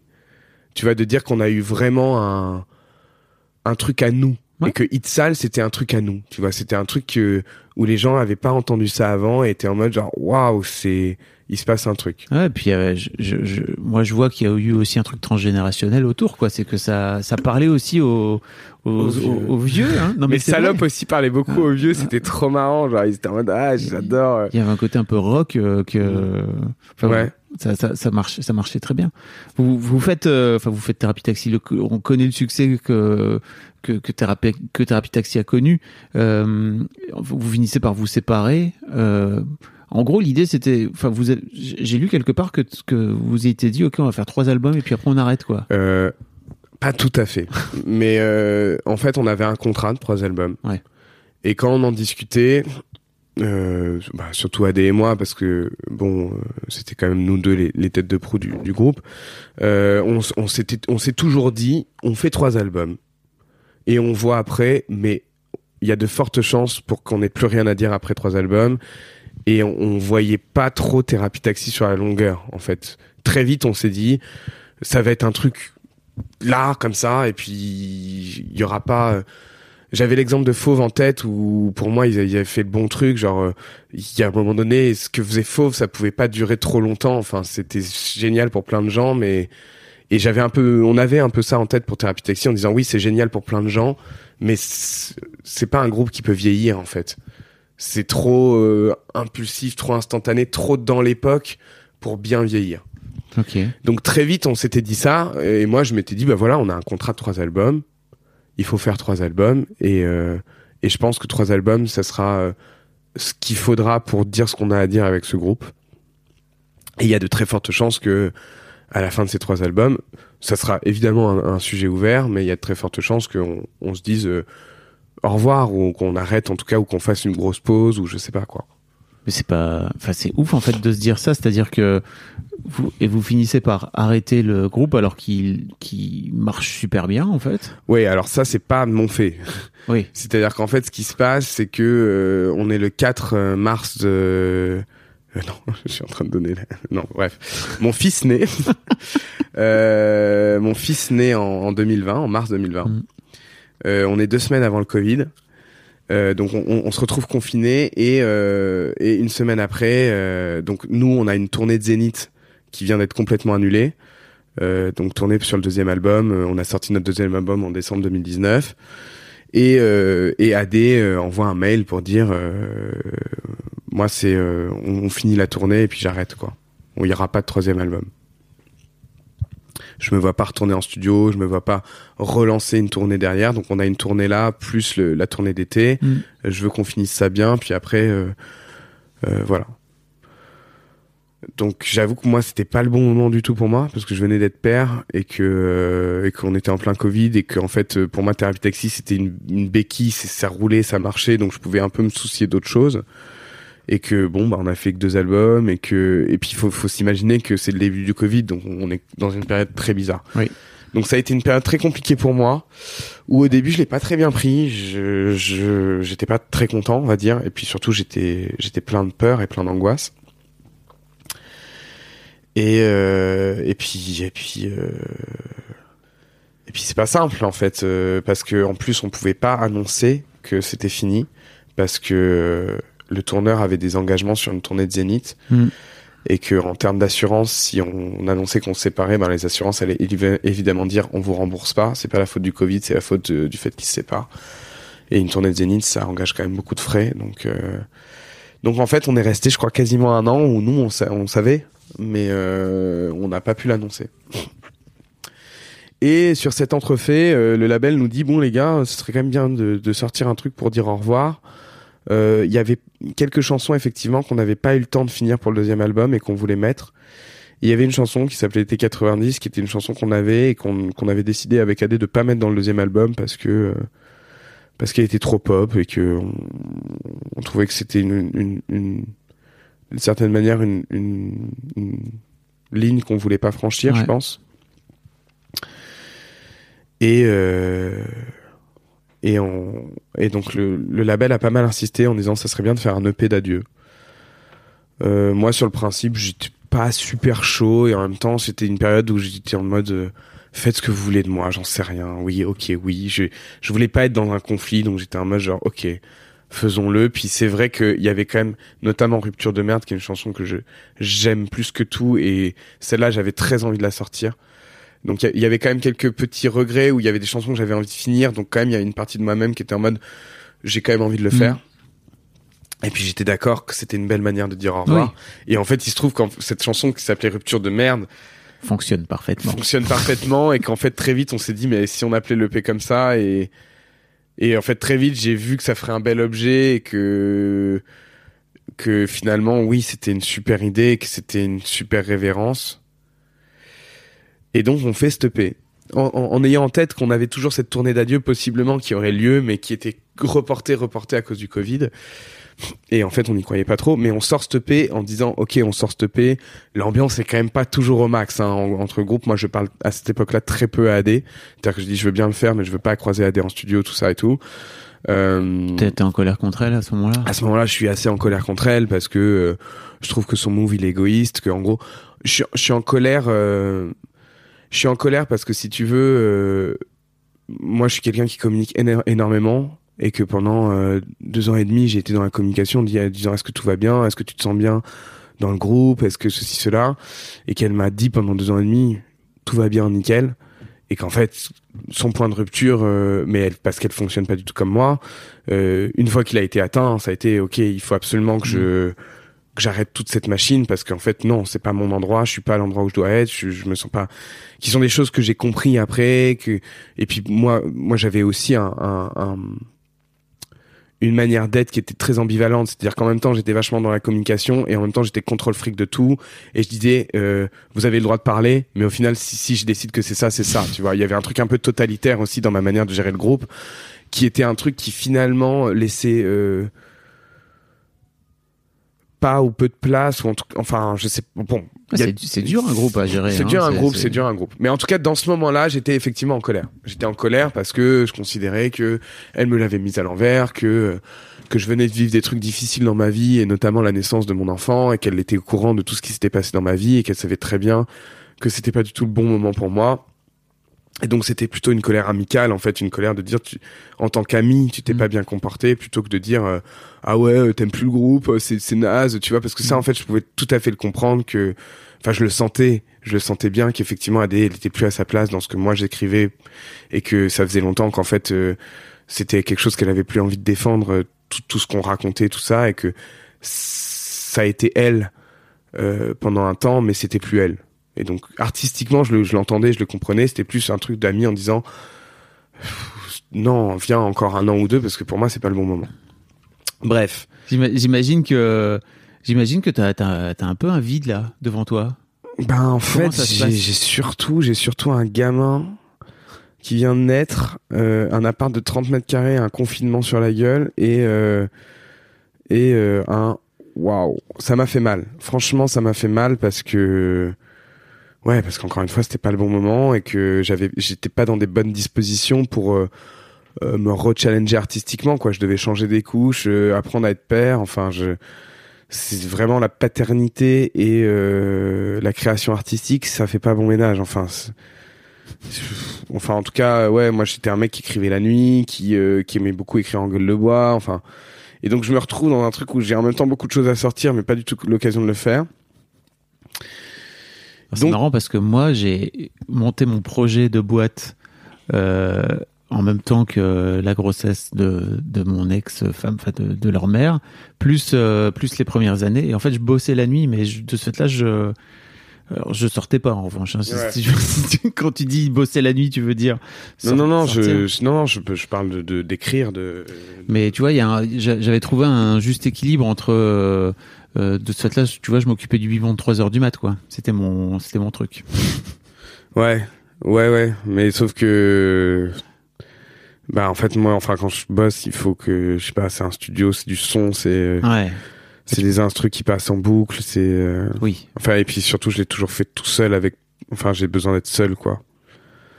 Enfin bref, du coup, j'arrive quand même à me débrouiller pour euh, écrire quelques trucs euh, qui sont des trucs plutôt badants, du coup. J'arrive à me débrouiller, puis ma vie euh, personnelle reprend une forme. Il y, a, le Covid, on comprend ce que c'est. Il y a les confinements, déconfinements. Je, je déménage dans, dans cet appartement avec ma, ma fils, euh, ma fils, mon fils et ma meuf.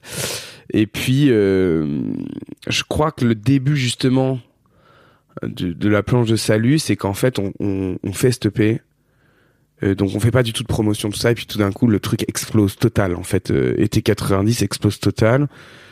Et en fait ça nous remet un coup de projecteur énorme parce que euh, voilà on a claqué deux tubes Itzal et été 90 quoi ce qui, enfin voilà euh, c'est- le truc fait je sais pas combien playlisté partout c'est passé c'est matraqué à la radio et donc en fait forcément ça remet un coup de projecteur puis moi je me rends compte que ben, que mine de rien je viens d'écrire encore un tube. Déjà ça me sécurise en me disant bon bah la SACEM ça va être sympa. Donc euh, je vais avoir pas mal de thunes. Ouais. parce que pour le coup sur été 90 je suis quasiment auteur-compositeur à 100% euh, c'est quelqu'un dit de ça là, aussi mais j'ai lâché des points à droite à gauche euh, par sympathie par politique. Euh, bref euh, et euh, et en fait euh, et puis surtout je me dis bon ça me fait un, un beau CV pour aller chercher autre chose parce que mon label, je sens bien qu'ils sont pas super maxi chauds sur mon projet solo. Enfin, ils m'en parlent pas trop. Ils étaient vraiment focus sur la fin de Thérapie Taxi. Et en fait, il se trouve que le mec dont je suis très proche au label, euh, Olivier, euh, le, le, le patron se barre en fait. Donc c'est aussi pour ça qu'ils sont pas très chauds. Ils, ils peuvent pas me le dire à l'époque, mais en gros, euh, lui, il, peut, il, il veut pas me faire signer de truc Ouais. en sachant que lui va s'en aller, quoi. Et en fait, euh, tout ça se termine sur le fait qu'on nous dit bon bah finalement on va pouvoir la faire cette tournée d'adieu. Alors attention les gars, il va falloir vous accrocher parce que vous allez faire deux concerts par soir. C'est-à-dire Un à 19h, un à 22h. Wow. Euh, et parfois vous allez faire ça deux soirs d'affilée dans la même ville. Donc vous allez faire quatre concerts en 48 heures. Ça va être sur un mois. Euh, mais on va pouvoir la faire. Et en fait, euh, il va falloir la faire parce que parce qu'on l'a promis. Et vraiment, au moment où on nous dit ça, nous, dans la tête de tout le monde, c'est- c'était évident qu'elle n'aurait pas lieu, que c'était le, il faut bien se rappeler de l'époque, on Ah se oui. fait- faisait que se faire reconfiner tout ça. C'était évident qu'elle aurait pas lieu cette tournée, donc en fait, tout le monde est pris de court parce qu'en plus, on nous dit ça deux, trois mois avant, en disant en fait, si ça va le faire, on a les infos, c'est bon. Ça va le faire, à moins d'une catastrophe, on va pouvoir tourner en septembre. Donc le premier truc que je fais, c'est que j'envoie un message à Adé en disant bon, tu viens chez moi, on, on passe du moment et on, on, on- on parle, on s'explique parce que je ne veux absolument pas que euh, on passe une tournée euh, à se faire la gueule et euh, et à enfin il faut que ce soit joli ce Ah oui, truc là. oui, oui. Et donc, ici même, on, on a pris une après-midi et on a, on a dépioté les trucs. Et c'était bien. On a fait ça bien, je crois. Moi, j'ai, je sais qu'à ce moment-là, moi, j'ai compris beaucoup de choses sur, sur aussi sur euh, le beau rôle que j'essayais de me donner tout le temps et qui était finalement pas si simple. Puis surtout, j'ai, j'ai pu parler avec AD profondément de, j'ai compris aussi, mais j'avais déjà commencé à comprendre ce truc-là, mais j'ai aussi pu me mettre à sa place, l'inconfort dans lequel elle a pu être ou pu se sentir. Mm.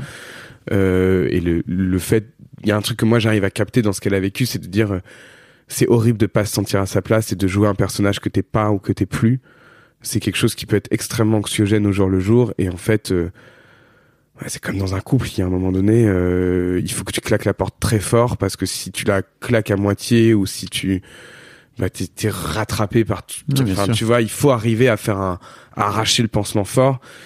Et arracher le, arracher le pansement fort, ça voulait dire j'arrête tout et puis je, je coupe pas mal de communication et et au moment où je la rencontre, donc il s'est quand même passé plus d'un an, je crois, depuis le, la séparation, elle est dans un processus un peu différent de dire ok, je réaccepte tout ce qui s'est passé, je vois à quel point c'était cool. euh, donc elle, est- elle est vraiment dans un mood où elle est recapable aussi de faire un pas vers moi. Et donc c'est cool. Et puis surtout, en fait, ce qui se passe avec AD, c'est qu'on n'est pas du tout les mêmes personnes, mais il y a un truc qui fonctionne toujours énormément entre nous, c'est qu'on a le même humour et qu'on s'est toujours énormément marré ensemble. Et ça, euh, quoi qu'il arrive, ça aide beaucoup Ça aide, dans la relation parce qu'en fait, euh, quand on passe du, moment, du, du temps ensemble avec AD, on, on se marre, on se bidonne. Euh, on bitch à peu près sur la terre entière, on, on, on- on raconte des histoires, enfin voilà, on se marre quoi. Et c'est vrai que ça, on l'a toujours eu dans notre relation et je crois que ça a été un point euh, très important, c'est qu'on on a toujours été sur la même longueur d'onde euh, en termes d'humour et que ça nous a fait passer des super moments. Donc on fait cette tournée d'adieu qui est franchement juste euh, un souvenir extraordinaire pour moi. C'est-à-dire que vraiment ça me remet d'équerre dans ma vie. Je retrouve la scène, je vis des moments AD euh, et avec les autres que, que même à la fin des derniers concerts, genre on était plus blasés que ça. Et il y a cette espèce de truc où on sait que c'est là, que c'est que pour un mois. Les gens sont fous furieux, c'est-à-dire qu'en fait, les, ils, ils viennent se taper deux ans de Covid, ils viennent voir leur groupe pour la dernière fois sur scène. Donc si tu veux, chaque concert est une espèce de de cérémonie euh, catharsique ultra puissante. Genre euh, vraiment, c'était c'était dingue. Et en plus de ça, on avait conscience de la chance qu'on avait de se dire bon bah des salles comme ça, on en refera peut-être plus jamais. Euh, ce qu'on est en train de vivre, c'est c'est unique, c'est trop beau. C'est donc en fait cette tournée d'adieu, ça a, été- ça a été un moment merveilleux, absolument merveilleux. Et surtout, moi je me suis reconnecté avec AD, on s'est reconnecté sur scène. Plus ça allait, plus on avait de complicité, plus on on était content d'être là, on retrouvait notre truc. Enfin, Bon, euh, je dis ça et il faut, faut voir le programme qu'on s'est tapé. Donc c'était aussi beaucoup de stress, euh, c'était aussi beaucoup d'épuisement parce que vraiment, euh, c'était inhumain un peu les- les conditions de tour. Et on a dû d'ailleurs annuler une date un peu euh, au dernier moment parce que juste on était euh, complètement d'équerre et qu'en plus de ça, avec le succès, on a posé un zénith, puis en plus un deuxième, puis un troisième. Donc on se retrouve à finir sur trois zéniths. Bon, c'est quand même euh, euh, voilà, je, voilà, j'aime bien me la péter quoi, mais mais c'est quand même fou de faire trois zéniths Mhm. quoi. Et euh, et on finit cette cette euh, on finit du coup ce dernier concert au Zénith où euh, où, où là je, moi je suis un je, suis- un casse-couille avec les after shows. À chaque fois je demande des after shows. Et pour une fois il m'avait écouté en disant bon, on, va, faire les choses en grand. On va louer le Trabendo juste à côté du Zénith. Et euh, et on va inviter 400 personnes. Ça sera after show. Il y aura la famille les potes les tout le monde. Et on va faire un truc avec euh, des DJ sets les les les les, les danseuses qui étaient sur scène avec nous qui qui refont un show de danse. Et puis mes poches remplies de, de substances très marrantes. Et donc on finit tout ça sur euh, moi complètement défoncé qui ai fait un câlin à AD en disant merci pour tout. Euh, je te souhaite le meilleur pour ce qui est à venir et s'il te plaît ne coupons pas tous les liens parce que on a vécu des choses tellement fortes. T'as été ma partenaire pendant tellement longtemps. euh, et elle qui, me- qui fait un câlin aussi, ce qui est très rare. hein. Il faut savoir dans le langage corporel d'AD, en fait, on se quitte sur un moment d'amour. Moi, j'ai ce moment d'amour avec elle. J'ai ce moment d'amour aussi avec les, producteurs, avec Olivier Caillard que j'adore, euh, avec le tourneur. On est dans la loge. Et il y a cette grande messe de fin. Et donc, je, je l'ai raconté sur Instagram parce que je trouve ça symboliquement incroyable. C'est-à-dire que dans cette grande semaine de fin, euh, à 4 heures du mat, il y a mon cousin qui veut me faire un câlin. On se fait un câlin, ça, ça, ça vrille, il me tombe sur le pied et en fait, je me pète deux os du pied, quoi. Les deux, deux os métatarsiens du pied euh, qui sont complètement pétés, sauf que sur le moment, je suis tellement défoncé que en fait je, je, je, je- en fait j'entends crack et je sens que j'ai mal. Et je me dis putain j'ai mal et pourtant je suis éclaté tu vois. Donc ça veut dire que ça doit quand même être vénère. Et tous mes potes me disent attends arrête euh, ah t'es ta chochotte tout ça et tout. Genre euh, on continue la soirée. Euh, quand même j'arrive pas à danser hein. on continue à des soirées genre j'ai quand même mal tout ça. Et puis j'ai mal mais je rigole. Enfin enfin bref voilà, l'état dans lequel je rentre 6 heures du mat on dormait chez un pote parce qu'évidemment euh, les parents euh, de ma meuf étaient venus là garder le petit bref. Et le lendemain j'arrive vraiment pas à marcher euh, bref j'ai le pied en compote. Et je raconte ça dans, dans un post Instagram. On a fait une bébé une BD avec euh, Zinzin euh, Caro et les Zinzin qui est une meuf que j'adore sur Insta qui, qui fait Mhm. plein de dessins cool. Et donc je lui dit viens. Donc je raconte ça. Et c'est vrai que ce moment là je savais que mon label voulait plus de moi. Euh, je venais de finir un mois d'une intensité folle. Euh, mais j'étais incapable de marcher J'étais en redescente totale. Et je sais que ce- la journée d'après, elle a été compliquée, quoi. Je me suis dit, waouh, ok. Now, what next, quoi? Retour à la réalité, quoi. Ouais. Bah, c'est ce que j'ai publié, c'est le texte que j'ai publié sur Insta euh, quand j'ai sorti mon premier EP où j'explique que voilà quoi, j'étais en, en redescente, incapable de marcher, sans label, et que là je me suis dit ok, c'est pas, ça va peut-être pas être aussi simple que que ce que tu pensais quoi. Déjà, j'imagine qu'il y a un vide fou à appréhender, quoi. Bah en fait je crois que je me suis pas laissé le temps de l'appréhender. Hmm.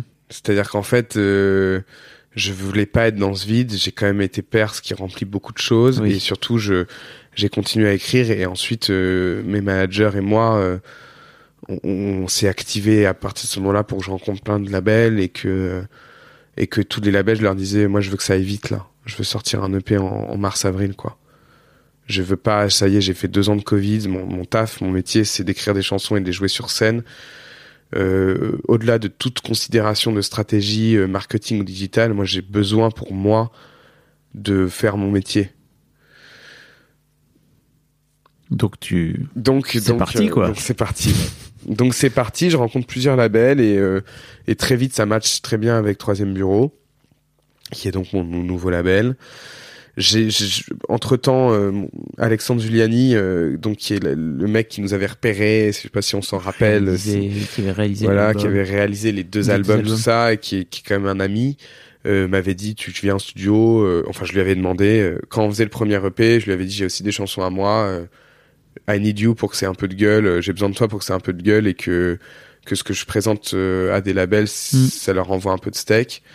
Et il m'a dit ok, tu viens en studio, on verra pour le fric plus tard. euh. Enfin, il faut se rendre compte qu'une journée de studio, c'est un des trucs qui coûtent entre 500 et 600. Enfin, c'était un vrai pas vers moi parce qu'en fait, c'est des choses qui produire de la musique comme ça, c'est des choses qui coûtent cher. Il a été évidemment payé, mais possiblement il faisait des maquettes, il faisait des beaux trucs sans que personne ne le paye derrière. Donc ça a été un beau geste d'amitié de sa part. Et, euh, donc on, moi j'arrive avec un catalogue de chansons euh, et euh, je crois qu'il y en a cinq ou six et donc je rencontre différentes personnes. Et après, et je fais en sorte de, rencontrer. J'avais dit à mes managers, je vais rencontrer des gens quand je suis encore dans la tournée ou juste après, pour qu'il y ait encore ce, ce truc qui émane de moi, de le mec vient de faire trois zéniths, enfin que je sois sexy quoi, que que je sois sexy pour les gens, parce qu'en plus je voulais aller chercher un contrat pas trop dégueu. Et donc on on, on rencontre des gens. Je finis par signer avec Troisième Bureau après deux mois de, de, de voilà de, de D'aller-retour. tractation, d'aller-retour, de contrat, tout ça. Et je les sens très motivés, très euh, ouais, ils avaient envie quoi. Ils avaient très envie. euh. Et donc euh, voilà, je leur dis euh, il faut qu'on on réfléchit, on dit bon bah on va mettre ça ces chansons là sur sur l'EP et il faut qu'on sorte un EP et en fait euh, moi, je leur dis tout de suite, j'ai envie de revenir avec mauvais comme chanson parce que c'est dans mon processus de d'imagination de, ce que va être ma carrière solo. Cette chanson a été très importante. Où tout d'un coup, je me dit, ah tiens, c'est ça. Euh, ça paraît évident en fait parce que c'était déjà le personnage que j'étais dans Thérapie Taxi, mais en fait, je sais pas pour quelle raison, ça n'a pas été évident tout de suite pour moi. Et en fait, je me suis dit, mais oui, en fait, celui que j'ai envie d'être, celui que j'ai envie d'incarner, c'est ce gars, ce sale gosse de la pop, c'est ce, ce mec-là qui, qui essaye d'être le plus entier, le plus naturel, parce que c'est moi, c'est ce que j'ai envie d'être, et euh, qui a envie d'avoir ce ton insolent, qui est en fait une, un ADN très énorme de thérapie taxi déjà, mais c'était pas frontal. Enfin, j'avais besoin de cette chanson-là pour le comprendre et pour le mettre en musique et pour dire en fait ce que j'ai envie d'être, c'est ça. Et Mauvais décrivait très bien ce que j'avais envie de transmettre euh, et l'attitude que j'avais envie d'avoir, en tout cas sur le premier EP. C'était pas forcément très évident de te dire, bah en fait en venant de thérapie taxi, il faut il faut peut-être créer une cassure ou un truc comme ça. Euh, de... Mais en fait, finalement c'est c'est la continuité quoi. Ouais, ben cet exercice pour il n'est pas terminé cet exercice-là pour moi. C'est-à-dire qu'en fait, il faut qu'en même temps, je crée une cassure parce que thérapie taxi, c'est fini. C'est plus, ça existe plus. Et puis thérapie taxi, c'était moi et AD et d'autres gens, mais c'était moi et AD. Euh, et que là, il n'y a plus AD. Euh, et en même temps, euh, ce groupe-là, j'ai mis toute mon âme dedans. J'ai mis tout ce que j'étais dans mes textes. Enfin, c'est vrai que l'ADN thérapie taxi, il venait de moi principalement. Mm. Donc en fait, c'est compliqué de de créer une cassure et en même temps, moi j'étais très fier de ce qu'on a fait. Je, racontais plein de choses importantes pour moi. Donc en fait, moi ce que j'essaie de me dire, c'est que je vais évoluer comme j'aurais évolué avec Thérapie Taxi parce que de toute façon un artiste ça évolue. Bah oui.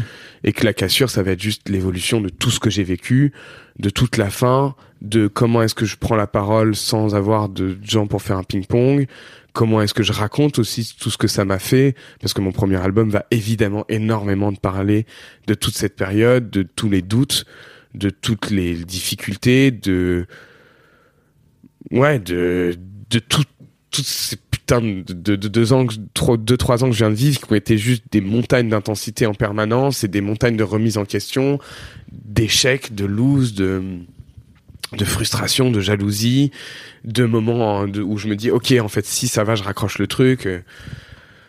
Ouais ça fait beaucoup de choses à évacuer quoi donc euh, donc ça va être ça la cassure. Ça va être euh, un truc que j'avais pas vécu à l'époque où l'époque j'arrivais en disant j'adore revoir des premières interviews de nous. On était on s'en battait tellement les couilles. C'était ouf. On était jeunes. On l'était vraiment. On arrivait en interview, on disait ça m'intéresse pas ton interview. Puis en fait ça m'intéresse pas de passer sur énergie, j'irai pas faire les plateaux énergie parce que je t'emmerde. Et qu'en fait cette attitude badass, genre euh, je l'adore mais je sais que je pourrais plus l'avoir.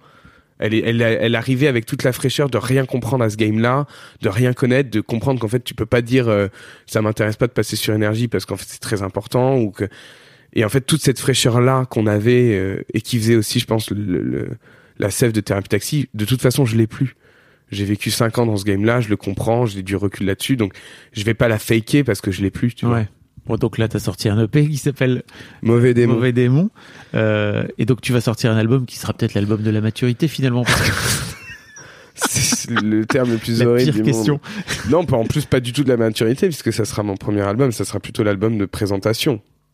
Enfin, l'EP est déjà une présentation, mais pour moi, ça sera un album qui dira... Euh, voilà qui je suis. C'est pas du tout la maturité, c'est euh, salut, voilà qui je suis quoi. C'est marrant parce qu'il y a, c'est, oh, tu vois, comme tu dis, euh, je trouve qu'il y a l'ADN de, thérapie taxi dans ton projet Zawi, mais en fait, il on sent aussi que toi, enfin, en fait, à côté de ça, t'as aussi grandi, quoi. T'as un môme maintenant, etc. Et c'est vrai qu'il y a un côté sale gosse où parfois on a un peu du mal à se dire, est-ce que ça peut fonctionner avec la vie de papa, quoi, tu vois, par exemple?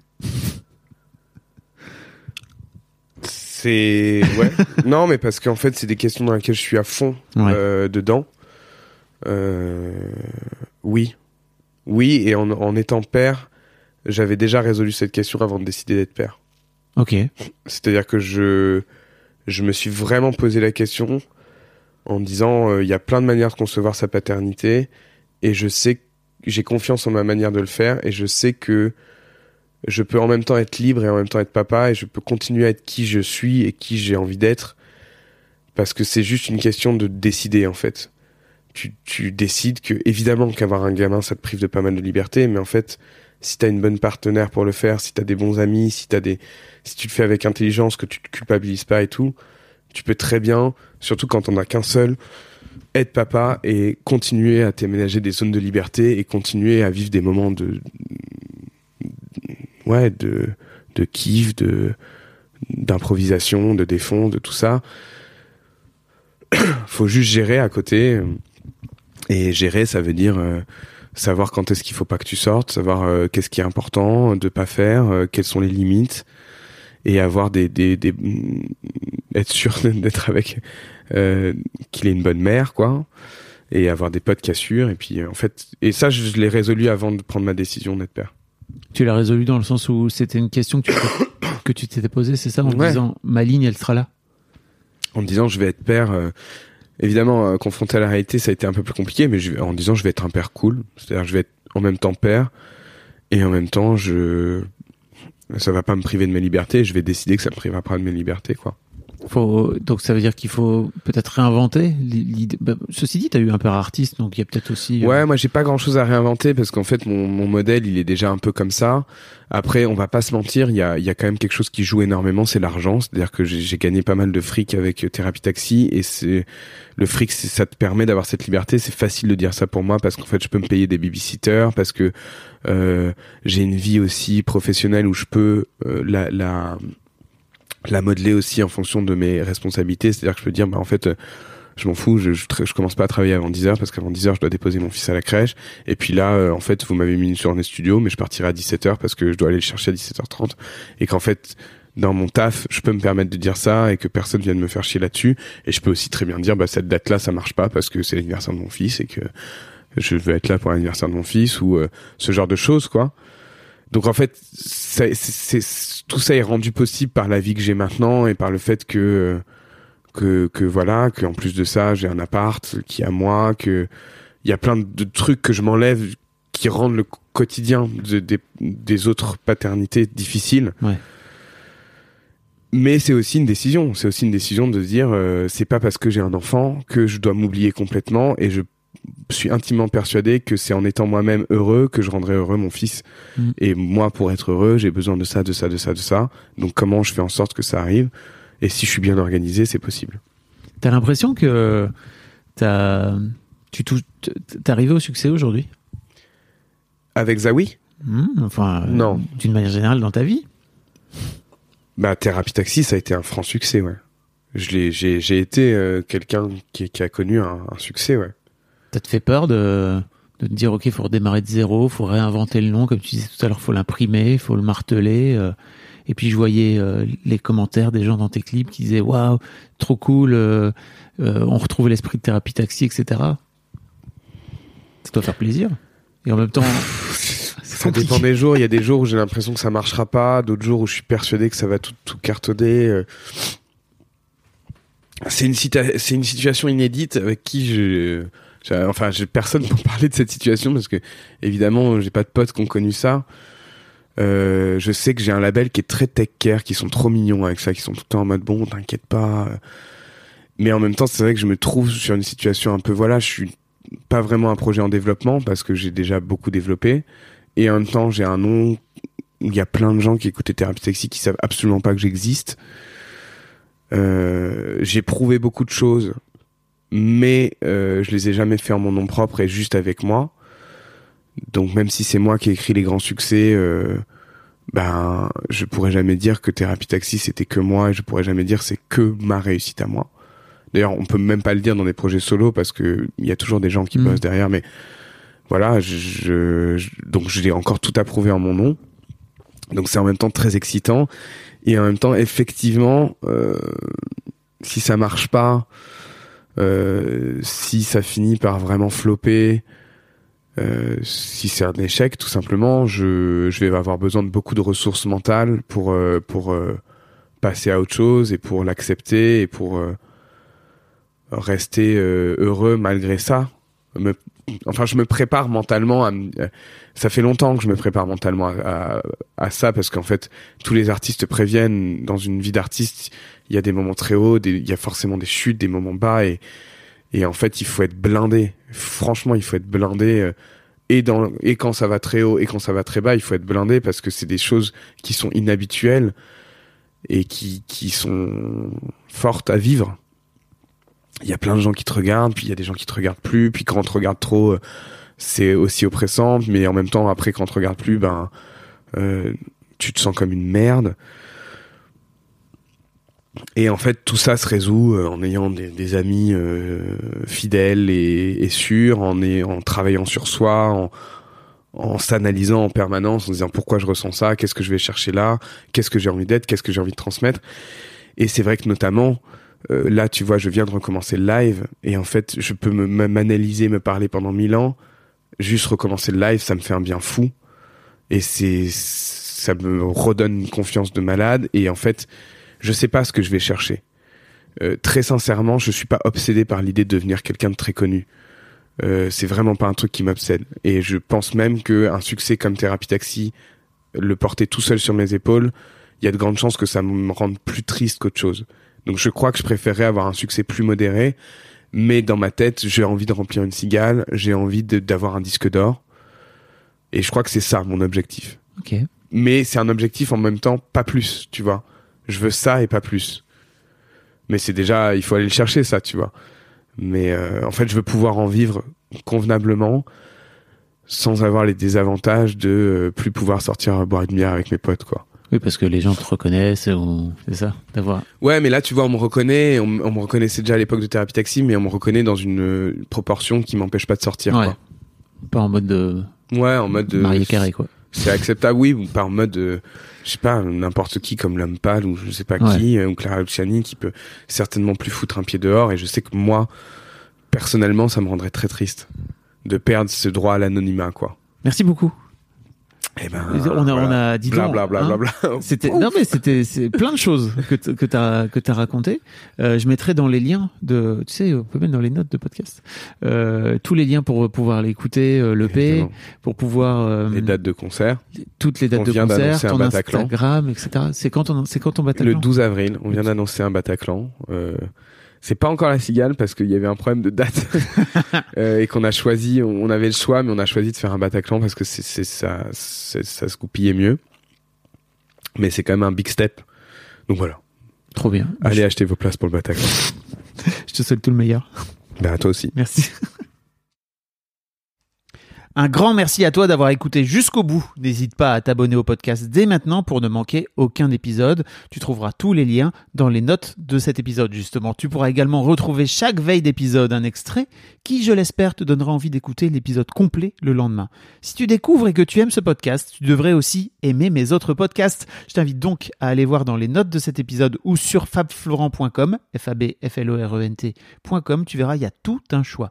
Je te mets aussi dans les liens comment t'abonner à ma newsletter où je t'envoie régulièrement des nouvelles, comment te connecter à mon Discord, comment me contacter ou encore mes différents réseaux sociaux, etc. etc. Tu l'as quoi. Merci encore pour ta précieuse écoute et d'ici au prochain épisode, je te souhaite une très belle vie.